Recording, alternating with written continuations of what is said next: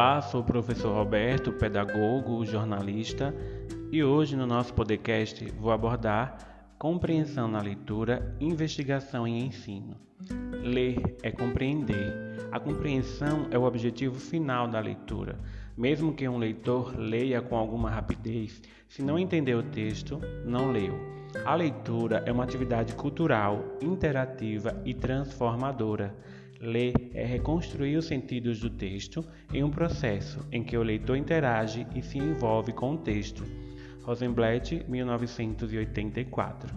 Ao ler e ao interagir com diferentes formas de pensar, perspectivar o mundo e de sentir, o sujeito leitor ele transforma o seu conhecimento e transforma-se. Ler é assim um processo que muda o sujeito e o seu modo de representar o mundo, e essas mudanças acarretam novas ações e aprofundam a relação e o papel do sujeito no mundo. Desse modo, o domínio da leitura é uma competência simultaneamente conscientizadora e libertadora do leitor. Magalhães, 2001. E ler um texto impresso é difícil. Atualmente há novos desafios para o leitor. A leitura digital é ainda mais exigente, sendo preciso que este aprofunde e expanda o seu papel. O leitor torna-se desse modo responsável pelos percursos e organização da leitura. Souza, 2015, assumindo assim parte das funções do, leitor, do autor. A compreensão de textos é fundamental para continuar a estudar, trabalhar, socializar, construindo o sujeito leitor para si um percurso de integração, dando dado que níveis elevados de proficiência apresentam correlação positiva com percursos acadêmicos de sucesso, com qualidade de vida, com mais saúde e melhor futuro dos filhos.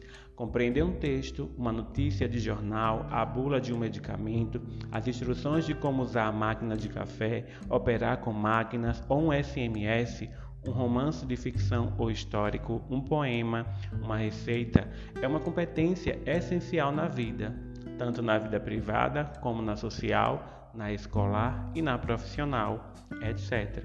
Compreender é a razão de ler.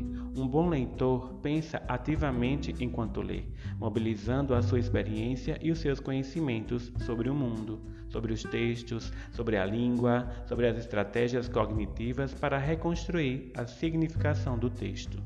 A compreensão é, como vemos, um processo complexo que mobiliza conhecimento, experiência, pensamento sobre o texto e sobre as estratégias a usar para compreender e depende crucialmente de ensino eficiente.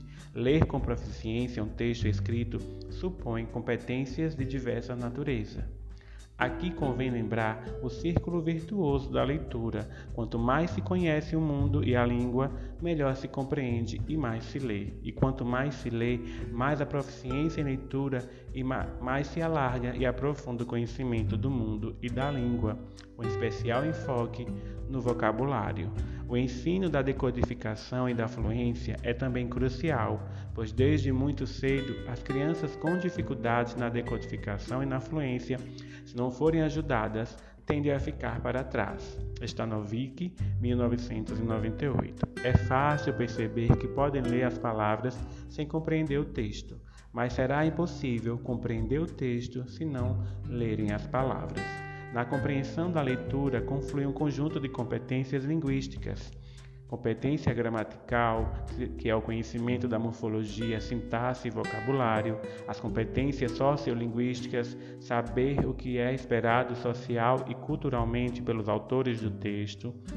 Há também a competência discursiva, que é a capacidade para compreender mecanismos coesivos, tais como os pronomes, conjunções e articuladores discursivos e também a capacidade para reconhecer como é a coerência, como é que a coerência ela é estabelecida.